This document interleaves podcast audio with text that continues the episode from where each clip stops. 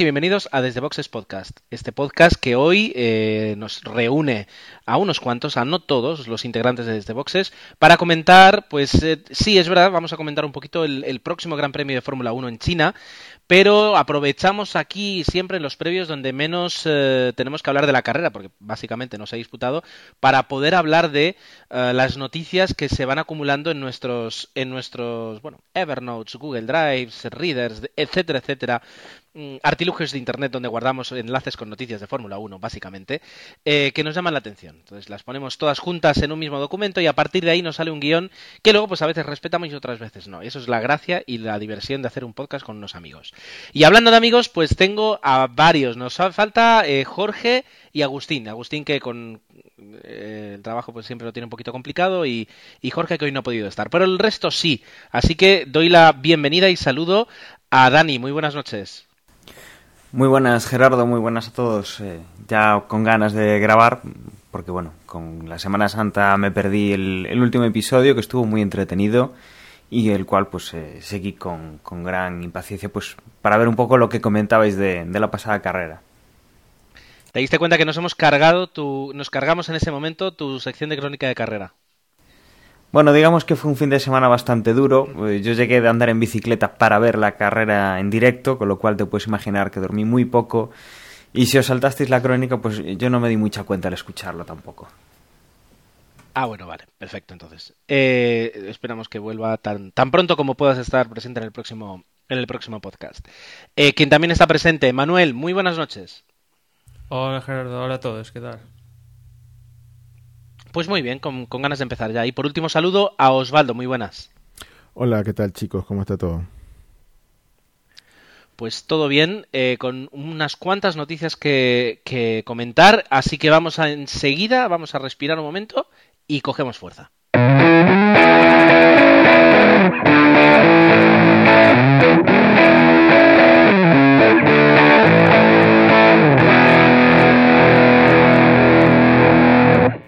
La primera noticia eh, pues nos habla de un patrocinador, eh, pero ya no solo de un patrocinador, sino de una escudería entera. Uh, no recuerdo si fue en los comentarios que hicieron en, en, en, la última carrera, en la sexta, que hablaban que una escudería hasta ahora pues eh, ya no solo puntera, sino digamos eh, exquisita con sus pilotos, como ha sido McLaren. De hecho, digamos, fue la, mecenas de, Lewis Hamilton que, que luego tan buen resultado les ha dado eh, pues tal vez en un futuro bastante cercano tendría que recurrir a, a, a, lo que hablábamos el otro día, a, los pilotos de pago, a buscar a pilotos que trajeran buenos patrocinadores, puesto que el patrocinador que le ha, les ha acompañado en los últimos, creo que, pues yo diría cinco años tranquilamente o más, McLaren, eh, pues deja, Vodaf eh, perdón, Vodafone deja McLaren a finales de año. Hay sustitutos eh, que se barajan, pero, pero en ningún momento uh, están confirmados ni tampoco aportarían el dinero que aporta Vodafone. Eh, ¿Qué pensáis? Es decir, eh, ¿podemos ver McLaren de una forma diferente sin los millones que aporta Vodafone? Eh, pues... Eh, comenta tú, Emanuel, y ya yo pues yo creo que McLaren no, no va a tener problemas excesivos para encontrar a alguien que supla. Si no, to, todo el dinero que aporta Vodafone, sí, una gran parte, pues ahí tiene, pues puede salir pues por seguir los amigos de Sergio Pérez o puede optar por algo más brasileño que es un poco un poco parece un poco la tendencia como es Brasil que esto empieza a acumular cosas. Sí, bueno, y en cualquier caso, digamos, si, si el patrocinador oficial al final es, Telmex, que es uno los, de los que se está barajando, y obviamente Telmex está pues asociado directamente con, con la presencia de, de Sergio Pérez en McLaren. Ojalá que eso no, no cambie un poco la visión que, que comentábamos y que tenemos de muchos años re, respecto a McLaren, ¿no? Y, y que no veamos pues eso, que veamos otra escudería en esa tesitura de tener que contratar pilotos por solo por el dinero que traen, sino, sino más bien por lo que siempre hemos abogado aquí, que, que es más que todo por, por, por la calidad y las dotes que tengan como pilotos y no por cuánto dinero traigan debajo del asiento, ¿no? Lo que sí que puede cambiar un poco más McLaren es si cambia de, motorista, si deja Mercedes, que McLaren lleva con, Mercedes, ¿cuánto? Pues, lleva casi 20 años, ¿no? 15 o por ahí. O sea, ya lleva un, pues unos cuantos años y en 2000, el próximo año 2014 pues ya sabemos que se cambian los motores a los V6 estos con, con turbo y, un poco pues parece ser que bueno McLaren evidentemente ni McLaren ni Honda quieren decir nada porque McLaren aún tiene contrato firmado con Mercedes para el próximo año pero es que tampoco le interesa a Mercedes seguir con McLaren ni un poco McLaren seguir con Mercedes y se quiere cambiar a Honda me explico si casi seguro ya, bueno, por ahí medios ingleses y tal, ya dicen que el acuerdo con McLaren Honda ya está hecho, ¿no? Y a Mercedes no le gustaría ver como en el 2014 estrenan motores nuevos con McLaren, se llevan toda la información del motor para la siguiente temporada en 2015 McLaren cambia por Honda. Entonces, claro, McLaren, digo, Mercedes no, no, no le gusta la idea de que McLaren ya tenga información de su motor V6 turbo. Y McLaren, por la otra parte Honda, lo suyo es que entre ya a principio empezar a desarrollar el motor ya de, inicio, porque si ya pasa una temporada, pues tanto Mercedes como Ferrari como Renault ya tendrán su motor más pulido y, y dará un poquito un salto por delante de los demás. Vale, has hablado, Manuel, de un, de un, tema muy interesante que es en lo que nos vamos a meter enseguida a lleno. Eh, de hecho, tenemos varios, varios puntos de, noticias que son justamente la parte de los motores. Es decir, eh, recordemos que el año que viene los motores con los que se va a correr en Fórmula 1 son unos V6, que motoristas pues tendremos a, como tú decías, a, Renault, a Ferrari, a Mercedes y a Honda. Y bueno, pues eh, así como cada año tenemos el circo con, de, los, de, los, pilotos que saltan de escudería a escudería, pues ahora tenemos también un poquito lo mismo con, con, los motores. Antes de entrar en, el tema de, motores, y yo creo que además la reflexión que haces es muy interesante y podemos ahora volver, volver sobre ella, sobre el tema de, del sustituto en cuanto a, a patrocinador, a si van a aportar el mismo dinero o no mismo dinero, entiendo que ¿Creéis que eh, el coche ya no pondrá Vodafone, pondrá Telmex, pondrá Gillette o lo que sea, pero que no vamos a ver ninguna diferencia eh, en cuanto a, bueno, a presupuestos, a desarrollos y, por tanto luego a rendimiento del coche, ¿verdad? No, yo creo que ponga lo que ponga el coche, McLaren seguirá siendo McLaren, a veces mejor y a veces peor, pero seguirá siendo McLaren, ponga lo que ponga. No, a ver, claro, no, no, quería decir, digamos, por la pegatina, sino sobre todo por el dinero que aporta, que, que Vodafone ha aportado muchísimos dineros. Me refería a eso, sí, que... Y los demás, los demás lo veis, ¿verdad? También igual. Sí, yo en principio quiero pensar que, que digamos, la, la, asunción de Manuel es correcta y que, digamos, este este pequeño escollo que, que, que atravesaría McDonald's con, con, la partida de Vodafone no, no repercutiría en, un principio en, en, la visión que tenemos de, de ellos como, escudería de muchos años y con, digamos, cierta tradición, ¿no?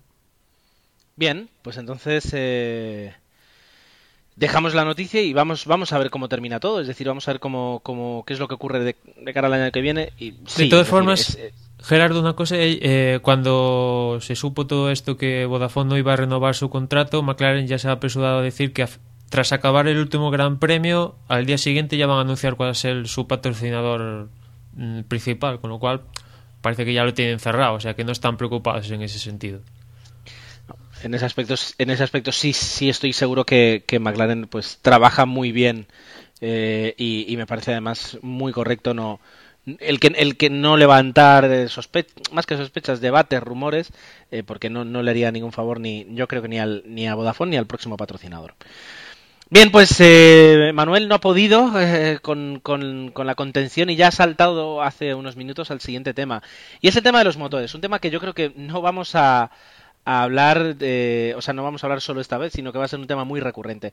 Antes decías, eh, Manuel, desde cuándo Vodafone estaba utilizando, perdón, Vodafone, y yo llevo un problema con las marcas, desde cuándo McLaren estaba utilizando los motores Mercedes, y veo que eh, en el 94 McLaren probó un motor Lamborghini eh, pero que no, no les gustó y que terminó utilizando motores Peugeot, eh, pero que solo los utilizó en el año 94. Y que luego, pues ya desde el 95, ha estado utilizando los motores Mercedes. O sea que estamos hablando prácticamente, eh, pues 20 años, ¿no? Es decir, eh, 18, 19 años. Eh, interesante. Es decir, y estuvo eh, en el 93, por ejemplo, utilizó Honda y, y, no sería la primera vez, por tanto, que, que, que, los, que, perdón, que McLaren utilizara motores Honda. Pero bueno, volviendo al tema de los motores en general, uh, ¿qué tenemos? Es decir, ¿creéis entonces, como decía eh, Dani, por ejemplo, Dani Osvaldo, que el año que viene veremos a un McLaren propulsado por motores Honda? O, harán estirar, digamos, la, la situación de, de, los motores Mercedes hasta, la, hasta el último año? ¿O va a ser Mercedes quien no va a querer?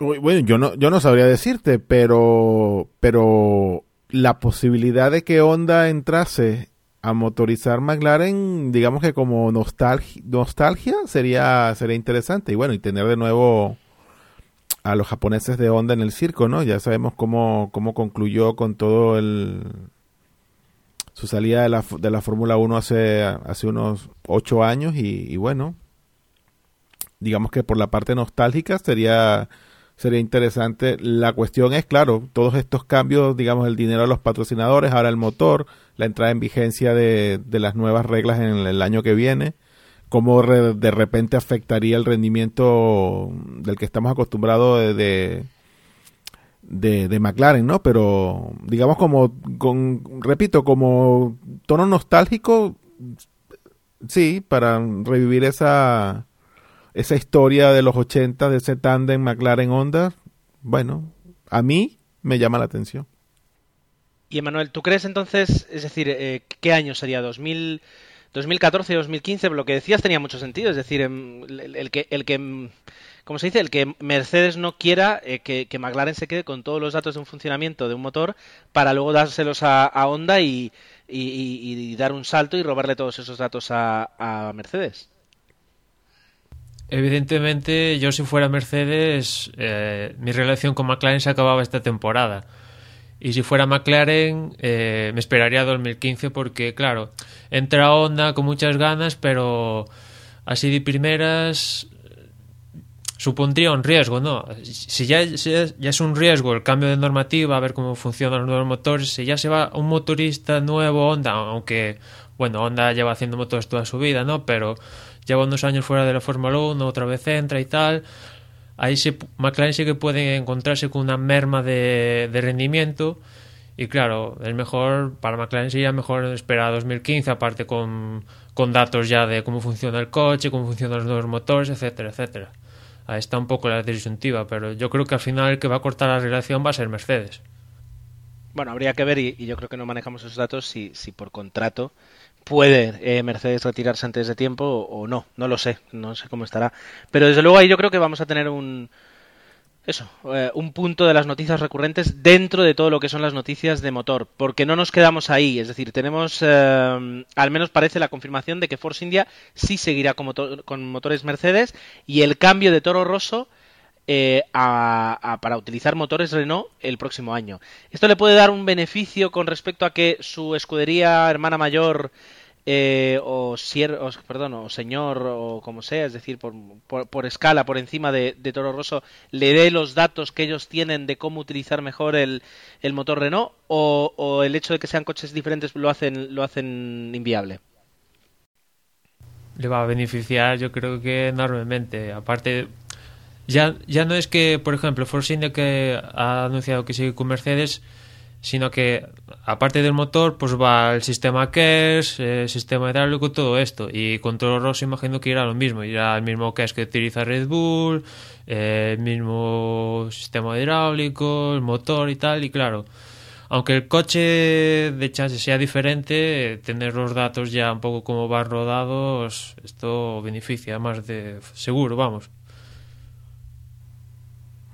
Y, y lo otro que yo, digamos, aparte de esos beneficios que son, eh, digamos que un poco lógicos, ¿no? Ya tenemos, tenemos que, digamos que la escudería principal ya tiene muchos años trabajando con este motor. Eh, digamos que los beneficios son, son, digamos que tácitos. Yo también creo que también viene, supongo que en todos estos, estos tiempos de crisis también puede venir de la mano el hecho de que pues son más motores que puedes contratar con, con la casa matriz, con Renault y capaz que consigues mejores precios y no estás hasta cierto punto alimentando las arcas de, de una escudería enemiga como puede ser Ferrari cuando le estás comprando motores para esta segunda escudería a ellos, ¿no? Entonces, aquí obviamente, obviamente es especulación, pero yo creo que quizás podemos hilvanar un poco los hilos y puede ser que eso también forme parte de, toda esta estrategia. Claro, también como el caso Mercedes Zona aquí, claro, eh, Ferrari le llevaría a Toro Rosso, que sabe que depende de que Red Bull le daría un y Red Bull viene siendo Renault a día de hoy prácticamente le dejaría ver su motor V6 nuevo y tal, pues pues oye, pues yo si fuera Ferrari lo mismo, pues no. Quizá, quizá en estos, en estos pronunciamientos de otros equipos sí que estaría pues el, lo que comentábamos antes de McLaren con Honda, y es que, bueno, como veis están apresurando a, anunciar que siguen con una marca o no, que cambian una marca o no, y que igual pues eso, si McLaren no ha anunciado que deja Mercedes, posiblemente el año que viene siga y yo creo que alguno más también. Pero bueno, sabemos que los equipos se están posicionando ya para, para el año que viene porque aunque esta temporada mm, acaba de empezar, la temporada que viene llevaba mucho tiempo sin tocar el tema de los motores, sin añadir nada en lo que es el cuerpo motor, si añadiendo KERS, si, modificando eh, elementos, digamos, externos. Eh, los motores, pues el año que viene tienen, para mí van a tener todo el protagonismo del mundo, pues a la hora de, sobre todo fiabilidad, el, tema del rendimiento que le saquen, más quizá que cualquier eh, tema aerodinámico que consigan hacer, ¿no? Por muy, por muy rápido que sea un coche en curva, eh, si luego la recta pues no, no es competitivo o a la hora de alcanzar velocidad no es competitivo, pues van, a tener un problema el año que viene. Y, y yo creo que aquí estamos ya viendo pues las bases del del campeonato del 2014 y, y estamos viendo un poco pues eh, hacia dónde tira cada, cada equipo y sobre todo también cada, cada desarrollador porque cada vez vemos menos desarrolladores de motor y, y bueno los equipos pues se van eh, juntando y, se van poco poniendo cada uno en, en un bando en ese sentido. Sí, como comenta Dani, el tema de los motores el próximo año va a ser pieza clave, ¿no? Aparte, como decía Dani, pues el tema de fiabilidad, pues también el motor que menos consuma, que más consuma, que si ya es importante esta temporada, que aunque los motores están súper mega congelados, pues siga habiendo pilotos que tienen problemas de combustible, porque, pues eso, pues el próximo año más, ¿no? Y, y un poco, también como comentaba Dani, que ahora mismo solo hay, digamos que Renault, Ferrari, Mercedes, y aunque sigue Cosworth, aún, está Cosworth, pero se da por descartado, Cosworth no va a seguir.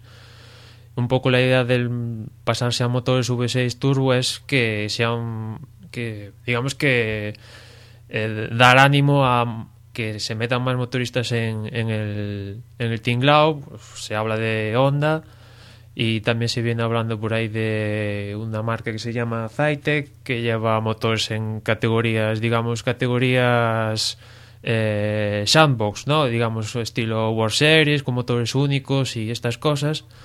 Y que también viendo que pues eso que se cambia motores V6 que son digamos más más a priori más asequibles de, de construir etcétera pues igual también se apunta, pero bueno, en este caso, pues Zyte no tiene todo el poder de, de, otras. Hay que ver si se animan y si hay equipos que, que le guste el motor y se apunten.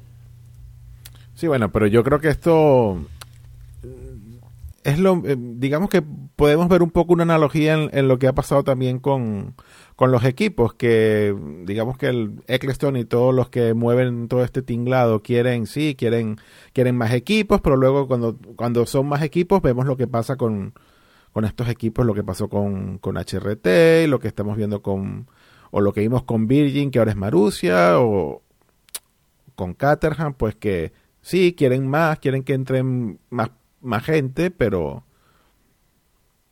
pero lo que entra pues no da la talla y pues ahí tenemos a Cosworth que sigue ahí, pero hemos visto que los motores pues no han no han rendido como puede rendir un motor Mercedes, un Ferrari, un Renault. Y ahora tenemos a esta esta gente y si bien es cierto que digamos que el, cambia un poco el escenario porque son van a ser motores nuevos para todo el mundo, pero yo creo que es, es más o menos más de lo mismo. Sí quieren que entren más motoristas, pero, luego los motoristas no dan la talla y... Si han de entrar, han de entrar desde el principio, porque si ya deciden entrar pasado, yo que sé, dos, tres temporadas, ahí sí que ya es darse con, de cabezazos, ¿no? Salvo que seas, no sé, un BMW o una cosa así. Mm, sí, pero bueno, y, date cuenta, y, ok, y, hasta ahora de los ya te podemos decir, podemos dar por descartado que Cosworth no va a entrar en esta nueva camada de los V6. Entonces, bueno, tenemos a, esta, esta compañía Sister, pero ¿y qué, otra compañía se puede estar especulando? Porque estamos hablando que esto ya es pasado mañana. Porque esto no es dentro de tres o cuatro años, esto es ya, ya. Es cierto que estamos pues empezando el 2013, pero vamos, que esto se acaba dentro de, como digo, pasado mañana se acaba y... Si los motores ya están... Y, eso que, y eso que tú comentas, eso que tú comentas es realmente cierto. Claro, si van a entrar motoristas nuevos, tienen que entrar el año que viene cuando todos empiecen desde cero. Porque si lo dejamos para dentro de dos años, va a ser otra vez el mil, va a ser otra vez todo igual y vamos a tener unos motores que no van a servir para nada. Pues. Yo en ese aspecto soy un poco muy clásico. A mí déjame a la gente que sabe construir los motores, que están ya más que más que testeados y, y no inventemos ni querramos descubrir el agua tibia porque no vale la pena. Luego pasa lo que pasa. Un poco, mirando el lado bueno de todo esto, es que un poco la crisis esta del motor, que un poco que venía de la crisis económica, parece que va pasando. No, Honda, Toyota decidieron pasarse, BMW también decidió abandonarse y poco a poco, aunque no sea en la Fórmula 1, sino en otras categorías, se van sumando otra vez a las competiciones. Honda pues probablemente vuelva a la Fórmula 1, BMW está en el DTM muy fuerte y así otras escuderías. Toyota también creo que están por ahí eh, Le Mans o otras, otras categorías. Poco a poco se van sumando, ¿no? Claro, pero pero bueno, pero, pero tampoco eso es malo, o sea, que, que haya que haya compañías motoristas que encuentren su nicho, así sean en otras categorías que no sea la Fórmula 1, pero pero bueno, mantente ahí, pero dar el salto para que luego te estrelles y luego nosotros suframos las consecuencias. Eso es lo, a eso es lo que yo me refiero. ¿eh? Y hablando, antes decías Osvaldo Marusia, eh, ya lo hablamos cuando Bianchi finalmente firmaba con Ferrari y todo parece indicar que Marussia finalmente se va a llevar con... Bueno, cambiará a motores Ferrari, viendo el vínculo de Bianchi con la con Ferrari y, aparte el movimiento lógico de Ferrari que si deja de suministrar motores a todo Rosso pues tendría un hueco más para un equipo y parece lo más normal ¿no? que Marussia lleve motores Ferrari el próximo año y por otra parte hablando de ya que hablamos que hablo de Marussia y Bianchi Bianchi que todos están muy contentos, incluso el propio Bianchi dice que quiere seguir otra temporada más en, en Marussia y, viendo que se pasan a Ferrari y que el coche no va nada mal, al menos a estas dos primeras carreras, vamos a ver en las siguientes, la verdad es que una grata sorpresa Marussia este, este principio de año y sobre todo Bianchi. De alguna forma podríamos entonces eh, a través de los motores y de las motorizaciones en unos años que van a ser muy complicados, sobre todo para las, escuderías más débiles, llámese eh, Toro Rosso, llámese eh, Marussia o llámese Caterham, que, por ejemplo, en el caso de Marussia podríamos tener una segunda escudería de Ferrari, de alguna forma como, como Uh, Force India lo ha sido de, de, ay, lo diré, de McLaren. Yo, hoy, disculpad si hoy mezclo McLaren, Vodafone y Mercedes. Ya la primera noticia me ha dejado un poco tonto y voy a estar así durante todo el podcast. Me refiero a que para, para, para las escuderías como por ejemplo Marussia, que han estado pues, básicamente años entendiendo el coche, sacando el máximo desarrollo, que como decía Emma, este año no va bastante, no va bastante mal y, puede que tengamos alguna sorpresa. Ah, el, el, el, hacer un cambio tan fuerte, ya no solo el cambio hoy de, de los motores para, para el año que viene, sino que nosotros ya no nos acordamos, pero así como cada año y durante carreras se llevaban mejoras eh, para, para los... Mm, o sea, se, han llevado mejoras para diferentes piezas del, del coche, eh, no estamos acostumbrados ya a que se lleven mejoras para el, para el motor en sí. Y es verdad que, en teoría también se congela eh, las especificaciones del motor, pero también es verdad que durante varios años, desde el 2007, cuando se congeló el motor actual, los motores evolucionaron. Ahora ya prácticamente nada, poco. Pero los primeros años sí que evolucionaban, porque sí estaban permitidas las evoluciones que garantizaran un mayor, eh, como se dice, fiabilidad. Bueno, pues por ahí tienen que venir. Quiero decir, ahora mismo las escuderías pequeñas necesitan socios poderosos que les ayuden a, desarrollar. Y así como Marussia nunca va a ser un problema para Ferrari, eh, pues em, podríamos ver a lo mejor eso, situaciones un poquito de yo te doy un piloto que luego va a correr conmigo, a cambio pues te doy el motor en lugar de seis, cinco pasos más atrás te lo doy solo tres. Mm, yo creo que puede ser posible que, veamos eso, un segundo mecenazgo eh, como, como hemos tenido en, algunas escuderías o como por ejemplo lo más claro Toro Rosso que tuvo con Red Bull. Que algún día lo hablaremos y sacaré el tema. ¿Hasta qué punto es lícito y hasta qué punto es deportivo que, el mismo dueño tenga dos escuderías de Fórmula 1 y si eso está permitido? Seguramente sí, pero ¿por qué? no Pero bueno, ese, es otro tema. al, al oro de esto, otra, otra posible solución, si todo esto fracasa, es fusionar escuderías. Que un poco. Que, que Marussia eh, hace semanas comentó, alguien de Marussia comentó que hablaron con Caterham para que las dos escuderías se fusionaran en invierno, bueno, durante el invierno y que Caterham los lo, lo descartó y bueno, pues parece que Marussia de momento le está dando pal pelo a Caterham, al menos en las dos primeras carreras. Esto de fusionarse dos escuderías, oye, dentro de lo malo, Claro, pero es una fusión que igual dejaría los cuatro coches o se fusionan y sobreviven solo dos. Imagino que solo sobreviven dos. Porque si, si, si siguen cuatro, entonces vamos mal. Bueno, pero tenemos a Red Bull con cuatro, ¿no? Por eso preguntaba. Ya, ya, pero Red Bull tiene. Por, eso me saltó, por, eso me saltó, la duda. Red Bull tiene para pagar 24 coches si quiere. Y Marius y Caterham no creo que estén para, para pagar 24. Pero esta idea de fusionarse, ¿cómo lo veis? Eh, sobre todo pensando en estas escuderías más, más para atrás, pero porque más para adelante, ya bueno, ya no se me ocurren escuderías más para fusionarse. Pues yo lo vería bien, siempre y cuando, a ver, para tener cuatro coches malos, prefiero tener dos un poquito mejor de lo que lo están haciendo ahora. Si, si es para eso, yo, yo no lo vería con malos ojos. No, desde luego que no, pero ahora mismo es decir, eh, eh, el solo hecho de que, de que, de que hubiera conversaciones para fusionarse después de que HRT eh, pues eh, cerrara, cerrara sus puertas que el hecho de que las otras dos escuderías estuvieran hablando para fusionarse es como ya la confirmación del fracaso de la idea de Mac Mosley de introducir estas tres nuevas escuderías. Quiero decir dijimos el primer año el segundo año que es el cuarto año ya que corren o el tercero.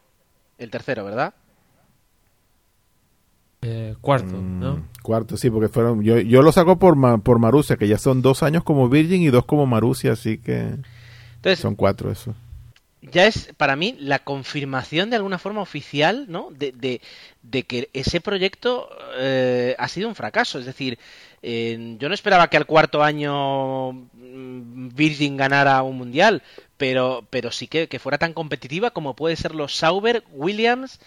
Ah, o Renault en, el, en super momento. Y sin embargo, ahora mismo eh, siguen siendo. Es decir, me parece, me parece terrible. No, no sé cómo lo veis.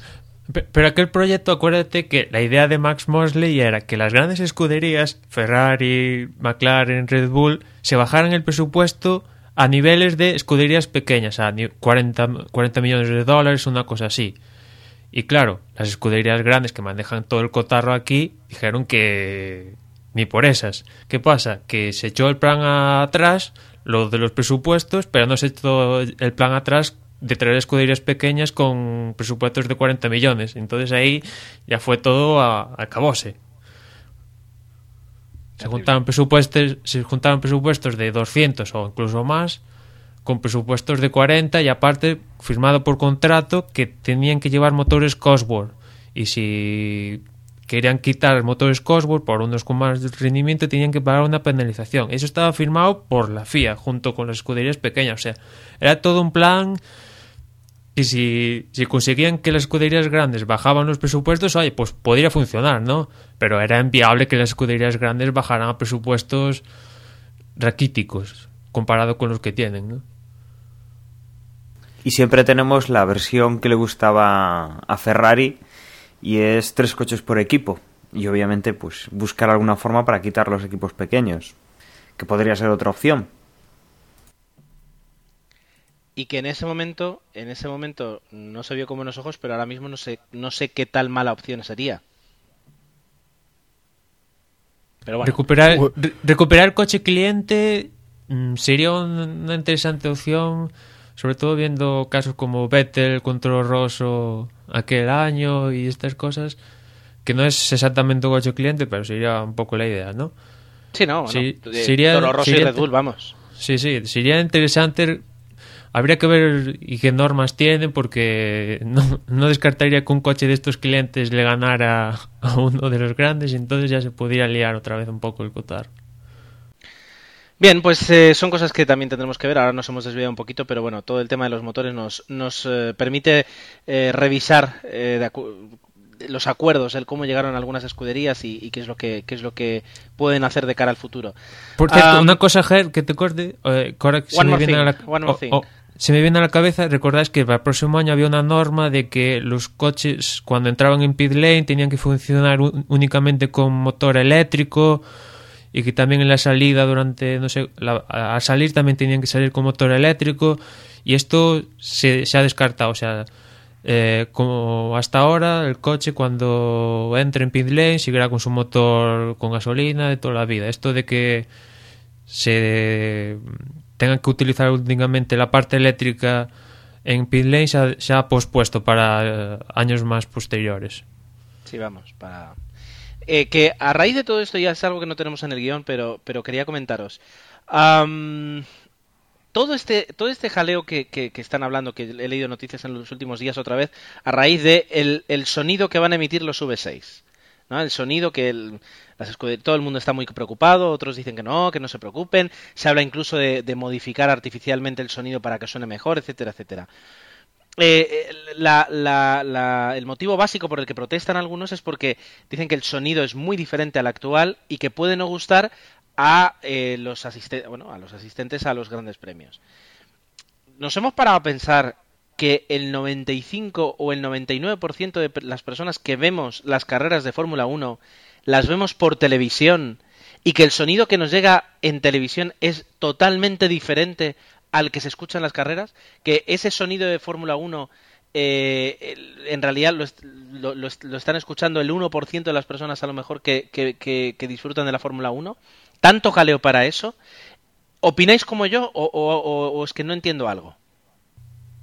Yo creo que a Eccleston le ha entrado la neura esa de que no le gusta el sonido y como Eccleston es Eccleston, pues se monta todo lo que se ha montado. Tranquilamente estoy contigo. Ser así. Sí, de repente es una cuestión de, de, sí, a lo mejor es una cuestión de que pues Eccleston ve el sonido del motor como una seña de identidad de lo que es toda la Fórmula 1 y no quiere no quiere que se pierda, ¿no? Pero si fuera si lo, si lo, si lo analizas, disculpa, Emanuel, si lo analizas un poco fríamente, eh, lo que comenta Gerardo pues tiene, tiene sentido. Si, si lo analizas monetariamente tiene mucho más sentido, cosa que me extrañaría de Eccleston que no lo estuviera analizando bajo la perspectiva del dinero, ¿no? Pero pero vaya usted a saber. Otra cosa sería que los motores fueran puramente eléctricos y ya sabemos que con esto en, a priori no habría sonido, ese sonido estridente y tal. Aunque por ahí, por ejemplo, eh, creo que Audi y otras, y otras marcas que están por esto de los coches eléctricos eh, están con, ¿cómo se dice? Con sinfónicas y todo esto intentando encontrar un sonido al motor eléctrico. O sea que aquí se sabe de todo. Bueno, Eh, más, como veis, el Gran Premio de China en realidad todavía ni siquiera hemos entrado, pero bueno, son, muchísimas noticias las que queríamos comentar así por encima. Hablando de Ecclestone, que tiene que tener plaza fija en este podcast, eh, salta la noticia que le, se plantea trasladar el Gran Premio de Brasil a Río, es decir, hacerlo urbano, a partir de, eh, bueno, hacerlo urbano, no sé si hacerlo urbano o no, aquí a lo mejor me, he sobrepasado, pero eh, pasar el, Gran Premio que ahora mismo se disputa en Sao Paulo, pasarlo a Río a partir del año 2016 e incluso eh, la posibilidad de tener un segundo Gran Premio en Brasil. Eh, Dani, por ejemplo, ¿qué, ¿qué, nos cuentas de esta noticia? Bueno, hay que recordar que bueno, en Brasil pues tienen un, un, ídolo que era Ayrton Senna y que hay mucha tradición de, de Fórmula 1, aunque no tengan últimamente una referencia clara, pues sí que sí que bueno, pues es una afición que, que responde. Eh, de todas maneras, a mí, por ejemplo, el tema de, de, tener dos grandes premios en Brasil sí que me parece un poco un poco complicado porque bueno eh, recordemos que para el año que viene tenemos para el año que viene nos toca mundial no eh, tenemos mundial en Brasil para el, el año que viene sí 2014 para el siguiente mundial, 2016 olimpiadas. para la, para dos años después tenemos olimpiadas y, y está viendo pues eh, bueno a mí me lo han comentado de gente que, que ha tenido experiencias laborales allí y que es un país muy complicado a nivel de seguridad, que, que, bueno, hay mucho secuestro express, muchos problemas de ese estilo, y, y lo han comentado alguna vez, pues cuando, cuando se hacían la, los previos de las retransmisiones, que, tienen ciertos problemas a la hora de, de ir pues a, los recintos, a, al circuito de Interlagos, por ejemplo. Eh, caray, es un país que sí, hay, hay dinero, hay, hay mucho interés. Eh, son los países que están creciendo ahora, que tienen mucho interés en, en, tener estos, estos eventos, pero la verdad es que no, sé cómo irá la cosa para adelante.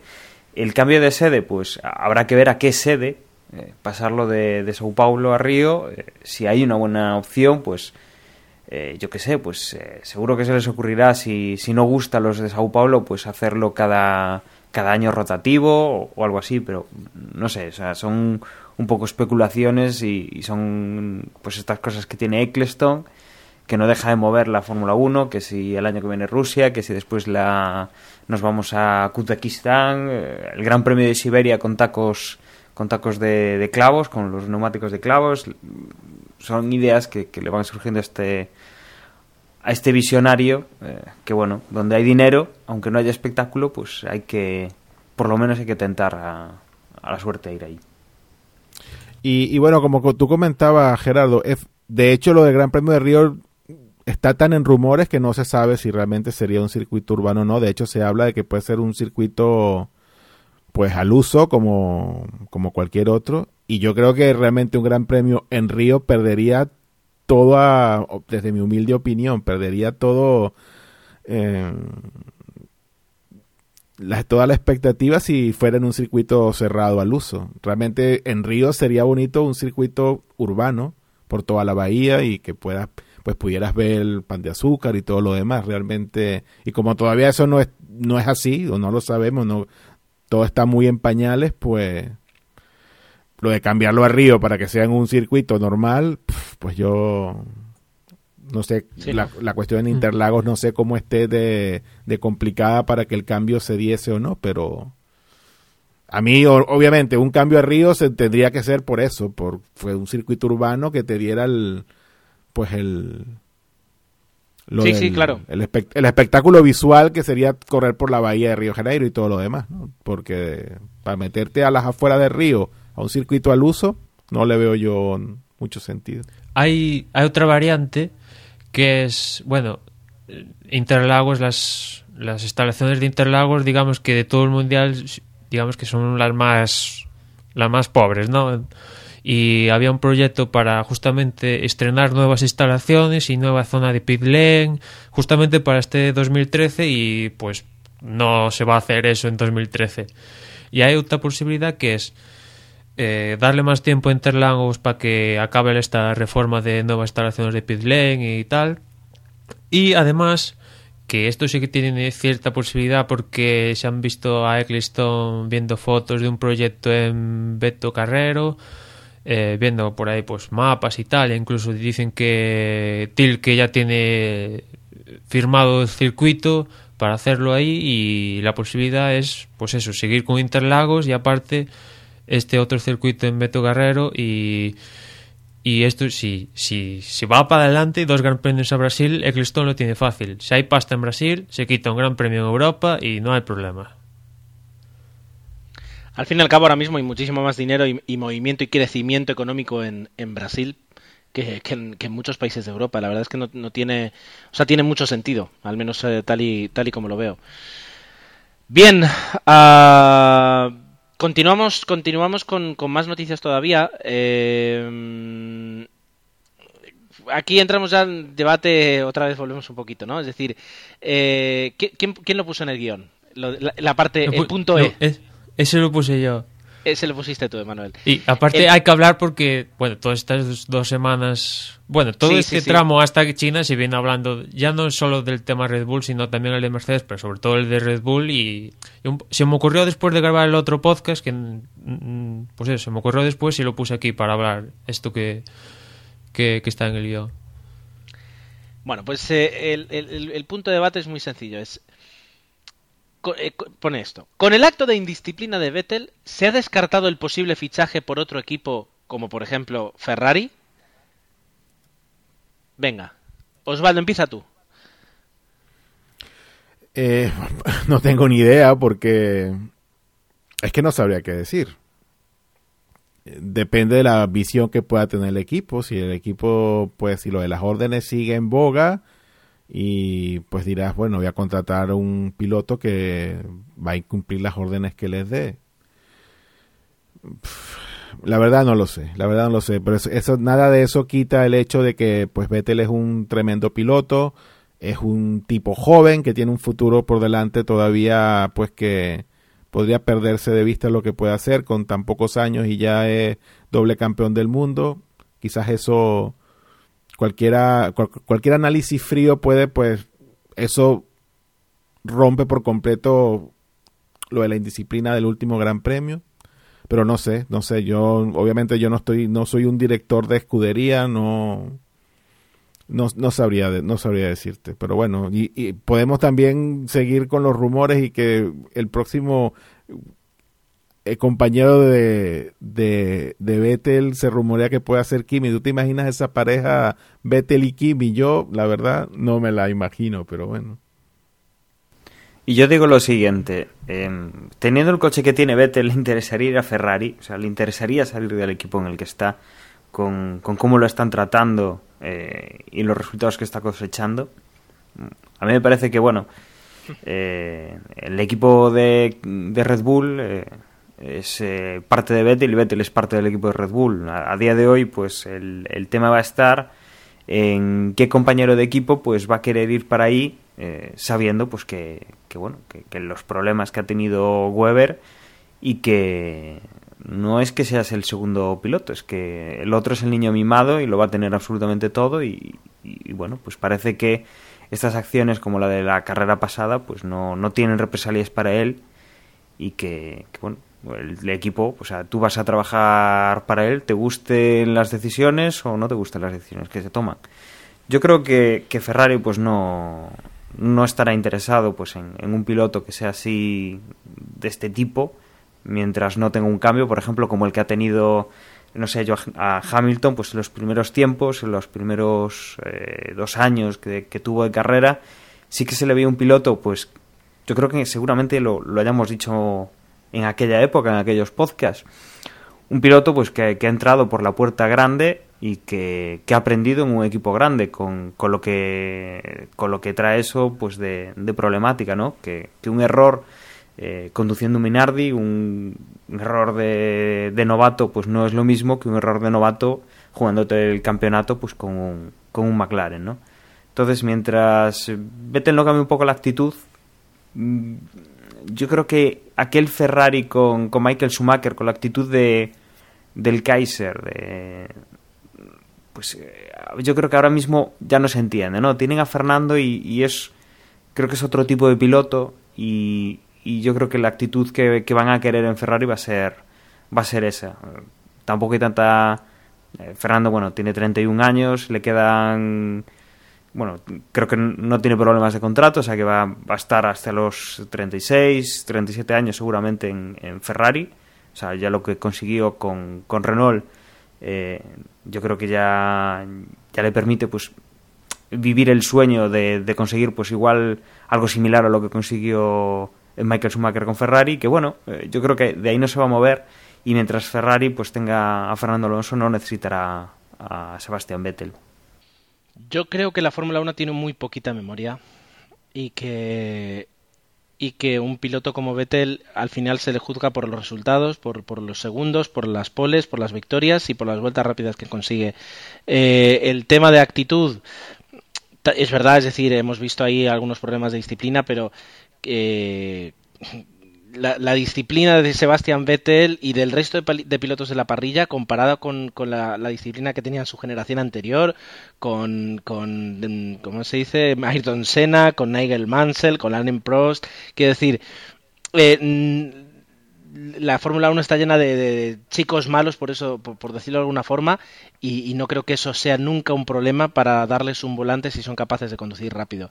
Así que bueno, es decir, son, son temas que luego se hablan, se intentan evitar o no, y se acabó. Yo creo que no, no, no, nunca va a evitar eh, eh, la actitud. eh, esta actitud al menos que un tricampeón del mundo encuentre encuentre volante en cualquier escudería. Yo, yo al libro que lo que comentaba Osvaldo de Kimi en, Lotus, en Red Bull es que después de esto de, de lo que pasó en Malasia, pues alguno dijo que, un poco Weber iba a abandonar, ¿no? Que no iba ni a estar en China. Y tuvo que salir el padre diciendo que sí, que iba a estar en China, como iba a estar si pasara o incluso pasara algo peor, que como siempre iba a estar ahí. Y, y claro, salió Matechis diciendo que, oye, si Weber está enfadado y se quiere ir, oye, ahí tenemos a Kimi que nosotros encantados le ponemos su dinerito y si quiere venir no le hacemos ascos. Con lo cual es un poco curioso, o curioso no, es un poco, digamos que están deseando que Weber abandone por sí solo antes que, que echarlo ellos, o, o algo así. Pero en cualquier caso, yo, y yo creo que si están de acuerdo para cerrar un poco esto, yo creo que algo que comentó Dani, yo creo que también es cierto. A Vettel realmente le beneficiaría irse a otra escudería, porque yo creo que la relación de Vettel y Red Bull es muy simbiótica. Yo creo que Red Bull no sería Red Bull sin Vettel y Vettel no sería Vettel sin Red Bull. Entonces, digamos, esa unión que existe, lo que han conseguido ambos, está ligada a esa unión. Entonces, no sé yo Sí, sí, sí, sí. si sea conveniente. Bueno, vamos, a día de hoy- No, no, no, sé si Vettel, solo por decir que está conduciendo un Ferrari, yo creo que le está muy cómodo ahí. A día de hoy sí, tiene, pero... el tiene el mejor coche, pero ¿Qui- bueno. ¿Quién te dice pero- que ya esta temporada puede, puede no ganar el, el, título y el próximo año Claro, con cambio pero- de todo esto? O sea, dentro de tres días gana tres carreras un Ferrari si consecutivas y ya... Esto se olvida. claro, pero, ganado. pero sabes, pero sabes que las probabilidades de eso son No, bueno, sí, de son difíciles. difíciles, pero no son imposibles. de difíciles. Y si, y si, y si Vettel no gana este año con el Red Bull, no lo va a ganar, probablemente la pierde en la última carrera y por los pelos. Entonces, seguirá teniendo el mejor coche. Entonces, yo no creo que ni este año ni el año que viene pueda estar pensando en moverse a Ferrari solo por el nombre. Ferrari tendría que tener un coche que le dé, que le dé, pero que deje al Red Bull por los suelos para que realmente pudiese Vettel pensar en cambiarse. Yo creo que si eso no pasa, si es un coche que es meramente tan competitivo como Red Bull, no creo yo, vamos, desde mi punto de vista no sería una razón suficiente como para cambiarse, pero bueno. Yo, también parto de la base de que todos los pilotos que están en la parrilla, todos quisieran correr en Ferrari. Y ya, ya no es que vaya bien o vaya mal su propio monoplaza, sino es que dices Ferrari en todo el mundo y saben qué es. Y, y eso pues... Claro, pero si, ¿tú crees que al final, ponte tú un, un- vamos a hacer aquí un, un ejercicio de lucubración, ponte tú que resulta que Alonso termina y dentro de cinco, sigue cinco años con Ferrari y por mala suerte no gana nada. Ah, bueno, sí, estuve corriendo 10 años con Ferrari, pero no gané nada. Bueno, gané unos cuantos grandes premios, pero no fui campeón del mundo. Bueno, eso sería... No sé si ha pasado que estés 10 años y no ganar ningún campeonato Bueno. con Ferrari, pero sería... La verdad, sería, hombre, sería decepcionante, la verdad, para él. Y imagino, aunque estando en Ferrari y todo lo que es Ferrari, pero sería decepcionante que estar 10 años en una escudería que ha estado desde el inicio de la Fórmula 1, que tiene todo, lo, todo el poderío que tiene y no haber ganado en 10 años, eh, creo que habla incluso peor para la propia escudería que del mismo. Sería. Por eso, pues por eso justamente, entonces, porque diga Ferrari solo por el nombre, no, Ferrari tiene que demostrar. A día de hoy tiene nombre, o sea, es como si me dices. Bueno, no, no quería meter el tema fútbol aquí. O sea que no. Pero a día de hoy sí que tiene pedigree Ferrari, ¿no? Eso, a día de hoy, que, que poco a poco, año tras año, va perdiendo parte de ese encanto. Ahí sí estoy de acuerdo. Año que pasa sin ganar va perdiendo ese pedigree que tiene de escudería super ganador. Bien, ah, pues yo creo que nos hemos quedado sin noticias. Teníamos aquí una, pero creo que la podemos guardar para, para un mejor momento. Ah, porque yo creo que ya hemos dado un, repaso bastante interesante a, la actualidad, sobre todo a lo que son noticias, porque luego también hay muchísimo que no son noticias. Eh, tú decías, Emma, que no querías meter al fútbol, lo meto yo. En el fútbol hay, hay tanto tiempo para hablar de fútbol que si no hay noticias te las tienes que inventar, y eso es algo que, que a veces en, en Internet, en Fórmula 1 también ocurre. Es decir, cualquier declaración es convertida en una noticia con un buen titular y luego tres líneas, aunque sea eh, explicándolo. Eh, y aquí hemos dado pues repaso a las noticias que nosotros pensábamos que son más eh, sustanciosas, que pueden tener más relevancia de cara, a- de cara al- a las próximas carreras o incluso al próximo campeonato mundial. Si nadie tiene nada más que decir, lo que haría sería pues invocar una pausa, unos riffs de guitarra y tal vez eh, volver con los horarios y con, y con un poquito de información sobre el Gran Premio de, de- China. ¿Algo que añadir? Vuestro silencio me dice que no. Así que vamos a respirar un momento y continuamos.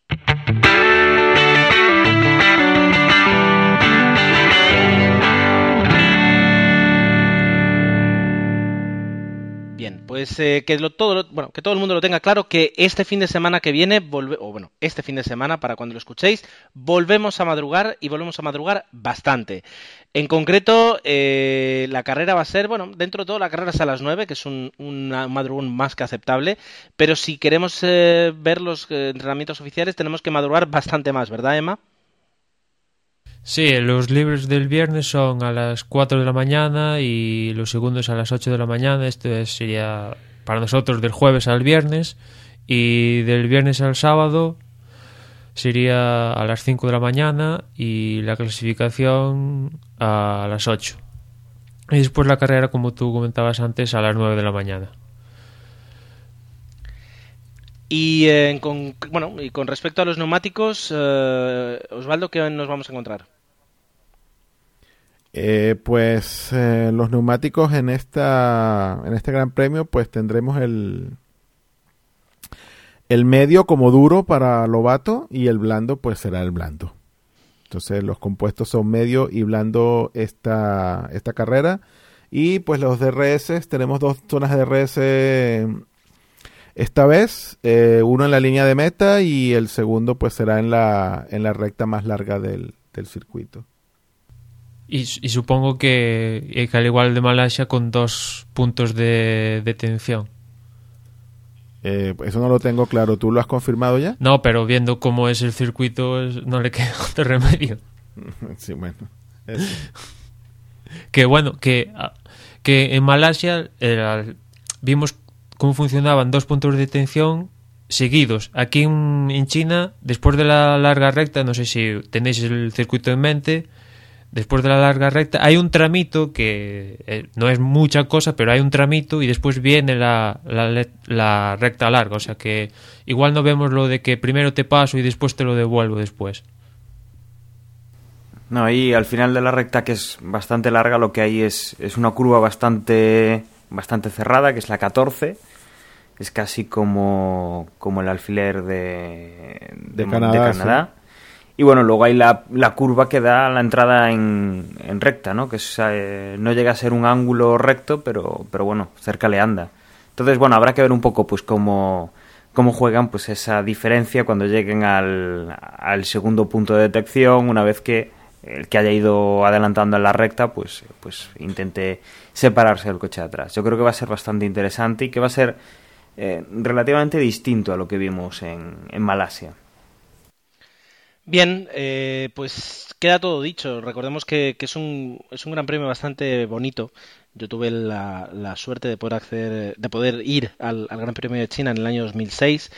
Eh, en un gran premio que recordaremos por, por uno de los tuercazos que tuvo que tuvo Fernando en su en su Renault eh, y, un, y un gran premio que está además muy bien es muy accesible es decir eh, eh se accede por eh, por carretera, pero a través de, diferentes entradas, eh, con, espacio para abarcar.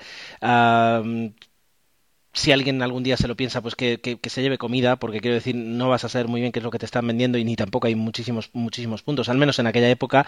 Pero el Gran Premio además eh, se disfruta mucho y, y, tienes diferentes puntos, o sea, las gradas tienen todas una gran visibilidad, por lo que yo creo que es, que es un Gran Premio de los que más he podido disfrutar de los que he visitado. Um... Y, y, hablando del circuito, Gerardo, eh, yo espero que sea un fin de semana seco para ver un poco el tema de los neumáticos, que tampoco, que también ha estado un poco en, en, en, tema de conversación estas, estas semanas, y que veamos un fin de semana seco y que veamos las escuderías que, que tienen problemas, si es que lo tienen, y las, las que no lo tienen, vamos. Sí, ahora lo que, lo que nos queda por ver es, es realmente si, si, los Pirelli se adaptan a los equipos o los equipos se adaptan a los Pirelli, que es un poquito el, el duelo que, que, hay, que, hay, ahora. Pero un gran premio en seco, 100% en seco, en un, en un circuito normal, no en un circuito urbano, etcétera, etcétera, sí que nos permitiría me, mm, tal vez pues calibrar un poquito en qué estado se encuentran los equipos, sobre todo ahora que, que algunos van a llevar algunas actualizaciones en, de sus coches. Así que yo creo que si es seco nos va, nos va a permitir pues eh, tener una idea ya clara de qué equipo está por delante de cuál y, de, y, de, cuál es la ventaja de unos sobre otros. Así que vamos a esperar a que sí sea. Y por último, y antes de terminar, eh, pues toca hacer la porra. Aquí eh, veo que Osvaldo, por ejemplo, ya lo tiene clarísimo. Eh, bueno, sí, yo también deseando un poco que el Gran Premio sea en seco, yo voy a voy a apostar por por Kimi a ver si si realmente pues guarda neumáticos como como hemos intuido en estos dos grandes premios, pero que bueno, que gracias a la lluvia pues no lo tenemos del todo claro, pero bueno. Yo digo que Kimi gana, voy a apostar por Alonso, que luego del, del abandono pues a lo mejor viene con, con fuerza y a darle un voto de confianza a uno de mis pilotos favoritos, que es Jenson Button, a ver si McLaren en esta en este parón ha hecho algo y y pues vemos a Button pues finalmente a ver si se engancha al carro, porque si no, pues el tren lo deja y a lo mejor pierde ya toda posibilidad de, de lucha por el, por el título este año. Así que esos son mis, mis opciones para el Gran Premio de China. Kimi, Alonso y Jenson Button. Pues yo voy a apostar en esta ocasión por Vettel, en la segunda posición Alonso y tercero Hamilton. ¿Y tú, Dani? Bueno, pues yo voy a decir como Osvaldo, eh, voy a decir que Kimi tiene bastantes papeletas para estar ahí delante. Eh, voy a decir que Alonso también, pues eh, segunda posición, pero Vettel no creo que quede más allá de la tercera. Esperemos que quede ahí eh, y que bueno, que Kimi, Alonso, Vettel es mi, mi podio para el Gran Premio de China. Bien, pues por último yo voy a decir que confío ciegamente en que Fernando sea la carrera en la que gane. Raikkonen va a ser un hueso duro durante toda la temporada. Y por último, confío es también en que, en que Ferrari eh, vaya muy fuerte y Massa obtenga un tercer puesto. Y esto es lo todo. Lo tuyo es enfermizo, Gerardo. Lo no, tuyo es enfermizo no, no. con Ferrari, vale. ¿Por qué no? Quiero decir, quiero decir no, no, el año pasado... Estás en todo tu derecho. No, pero quiero decir, el año pasado pues eh, estaban, estaban mucho peor y sin embargo pues ya, ya lo consiguieron. O sea que ¿por qué no este año con un coche que está tan fuerte como los, como los Red Bull? Uh, ¿Por qué no? Vamos, vamos a, dejarlo ahí. Ah, yo por mi parte no tengo nada más que deciros. Ha sido un podcast que al final, pues a lo tonto, a lo tonto, pues eh, nos hemos ido casi casi hasta la hora de duración. Había muchas cosas que comentar y, noticias que, que, sobre las que debatir y opinar. Ah, y decir nada más que nos vemos en la próxima, no en la, nos vemos, nos escuchamos después de la próxima carrera que va a tener lugar, pues ya digo, el domingo a las a las 9 de la mañana. Ya veremos cuándo grabamos, pero lo que es seguro es que luego muy pronto tendréis el podcast disponible para escucharlo. Por mi parte, agradeceros y hasta la próxima. Eh, también yo me despido de todos, que estén muy bien. A ver, tenemos un poquito de mono de Fórmula 1, ya este fin de semana lo tenemos de vuelta y bueno, recordarles la presencia en Facebook, facebook.com barra desde boxes y le, le pinchan ahí al botoncito de me gusta. Que esté muy bien. Fórmula 1 de vuelta. Nada, nada más. Chao. Y bueno, recordaros que nos podéis seguir en Twitter, a la dirección twitter.com barra desde boxes y también por Google Plus, buscando ahí, poner desde boxes y ya, ya sale la comunidad o el usuario desde boxes. Y nada, nos escuchamos en la próxima carrera. Bueno, y cualquier cosa, ya sabéis, en desde boxes, eh, desdebox.es, que es la nueva dirección que tenemos en el, en el blog. Ahí podéis acceder a la porra que tendréis que cubrir antes de las 9 de la mañana del, del sábado, a las 8 de la mañana del sábado, que es cuando, cuando es la clasificación.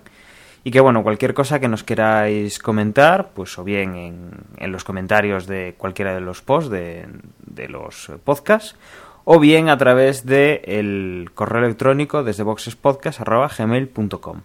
Un saludo y nos escuchamos la próxima semana.